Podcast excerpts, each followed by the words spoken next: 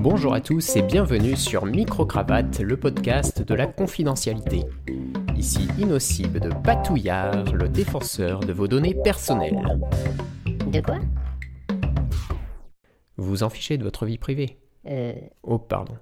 Ça va changer. Tenez-vous à carreau parce que vous avez un micro qui vous suit partout. Quoi? Mais n'importe quoi. Je pense bien sûr à votre smartphone.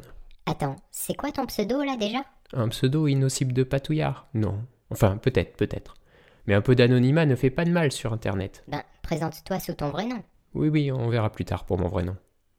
Vous n'avez rien à cacher, vous? Non. Bien sûr. Alors sortez dans la rue et donnez vos numéros de carte bancaire au premier venu, vous verrez, il sera très content. Ou peut-être qu'il n'en fera rien. Et sur Internet, c'est exactement pareil, si ce n'est pire. Vous avez déjà fait des achats en ligne, sûrement. Donc vous avez donné vos coordonnées bancaires à un site auquel vous faisiez confiance. Mais derrière, il y a des développeurs, des dirigeants, des personnes qui ont défini la politique de confidentialité de l'entreprise, si c'est une entreprise. Vos données peuvent donc être stockées sur des serveurs pour une réutilisation ultérieure. Mais ces serveurs sont-ils bien sécurisés? Peut-être ont-ils été piratés et vos numéros de carte bleue sont dans la nature, pas toujours très vertes sur le net. Ou peut-être que l'entreprise en question a monétisé vos données, pratique très courante sur la toile, ou pourquoi pas les a-t-elle utilisées elle-même? Mais pourquoi défendre nos données personnelles? Alors sans être paranoïaque, nous dévoilons notre vie privée sans savoir entre les mains de qui ça tombe, et même souvent sans réaliser les fuites de données. Par exemple, vous vous rendez chez le médecin ou à l'hôpital, et votre état de santé associé à votre identité est informatisé. Or, les cyberattaques contre les hôpitaux sont courantes, et des données de patients sont alors piratées pour se retrouver sur un marché obscur, le dark web. Maman, j'ai peur. Un mot qui fait peur, mais tonton là et vous rassurera là-dessus une prochaine fois. À partir de là, une personne voulant abuser du système de protection sociale peut acheter un profil piraté pour usurper votre identité.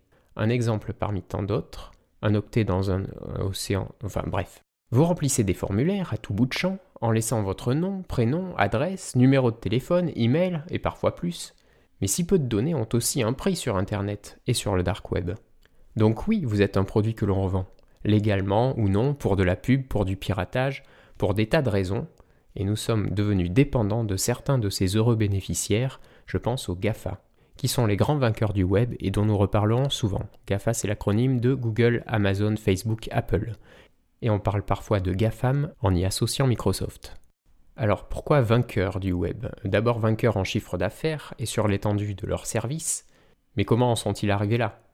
En créant un commerce de données légal cette fois-ci. Enfin, parfois. Nous nous dirigeons naturellement vers les services gratuits, et ils savent nous les offrir, en échange de quoi nous leur faisons don de notre vie privée. C'est le sens de l'adage bien connu sur la toile, quand c'est gratuit, c'est vous le produit. Ah oui, j'ai déjà entendu ça. Mais ils sont aussi vainqueurs en matière de scandale. Ils connaissent bien les limites de la légalité et se situer sur ces limites peut rapporter gros, mais on tombe vite du mauvais côté. Il ne faut pas remonter bien loin dans l'histoire d'Internet pour trouver quelques exemples.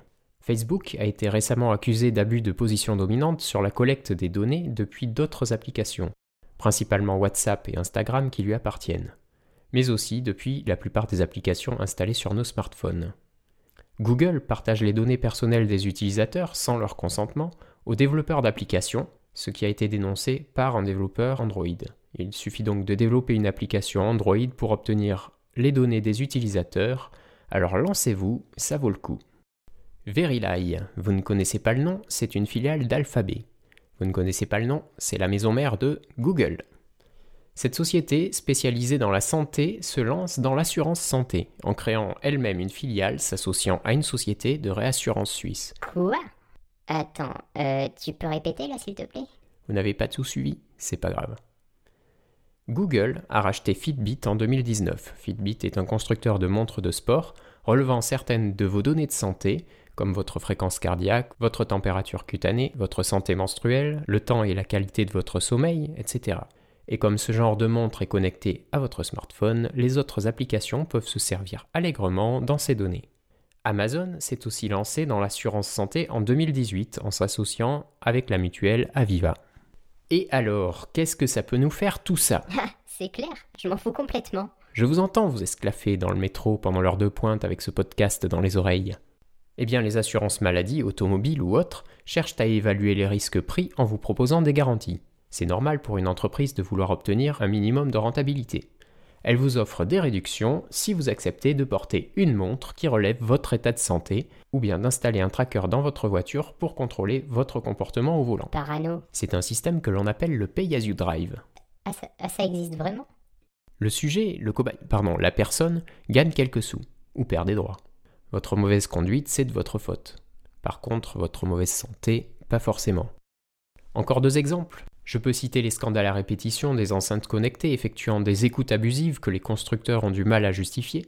Et enfin, Apple et Google qui ont installé un traçage des contacts dans leur dernière version d'iOS et Android sous couvert de lutte contre le Covid. Mais hors des GAFA, à qui profitent vos données? Aux pirates d'abord, en utilisant par exemple les rançongiciels ou ransomware, ces programmes malveillants qui cryptent vos documents et vous les rendent, peut-être, si vous payez. Aux banques aussi, qui peuvent maintenant monétiser les données de leurs clients via un système nommé Smart Push. C'est déjà le principal vecteur de monétisation des néobanques. Quoi? Non. Tout, mais pas ma banque. Les commerçants rachetant ces données peuvent alors proposer des offres ciblées aux consommateurs en fonction de leurs données bancaires. Ce système implique votre consentement, heureusement, auprès de votre banque, donc lisez bien vos contrats avant de signer ou relisez vos contrats en cours. Nos données profitent enfin au gouvernement pour leur sécurité nationale, Ça y est, la théorie du complot maintenant. bien que l'on n'ait encore aucun exemple probant de l'efficacité de la surveillance globale contre le terrorisme. Sur ce terrain, c'est encore certainement la surveillance individuelle qui fonctionne le mieux. Ce que la CJUE, la Cour de justice de l'Union européenne, a bien compris en confirmant le 6 octobre dernier son arrêt Télé 2. Un vaste sujet que nous pourrons reprendre dans un prochain épisode sous forme de débat ou d'interview. D'ailleurs, laissez-moi en commentaire les sujets que vous voudriez que j'aborde, quel serait votre format favori, monologue, interview, débat, etc. Ce podcast est pour vous, alors mettez-y votre cœur et votre grain de sel. Donc oui, mais comment préserver un peu sa vie privée? Ne paniquons pas. Certains épisodes seront aussi dédiés à quelques astuces techniques qui feront plaisir à votre smartphone, ordinateur ou tablette. Alors les choses évoluent-elles? Oui et non. Oui, d'abord face au scandale de Cambridge Analytica lors des élections présidentielles de 2016 aux États-Unis, et à l'institution du RGPD qui a été adoptée la même année en Europe. Et on assiste aussi à une prise de conscience face à la multiplication des technologies qui utilisent nos données. Ordinateurs, smartphones, tablettes, mais aussi assistants vocaux, voitures et autres objets connectés. Et non, les choses n'évoluent pas forcément aussi vite que nous le voudrions, puisque cette multiplication des technologies rend les choses plus difficiles à maîtriser. Et les acteurs du net montrent leur approbation à cette prise de conscience, mais continuent dans l'autre sens.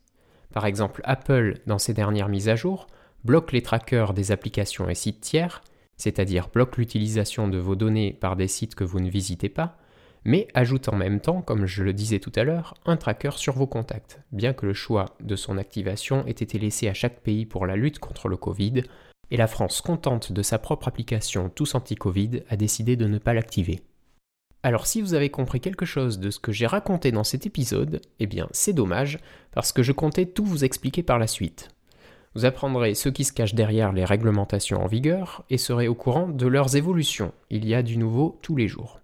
Je vous ferai part des derniers scandales des GAFA ou d'autres. Là non plus, on n'a pas le temps de roupiller.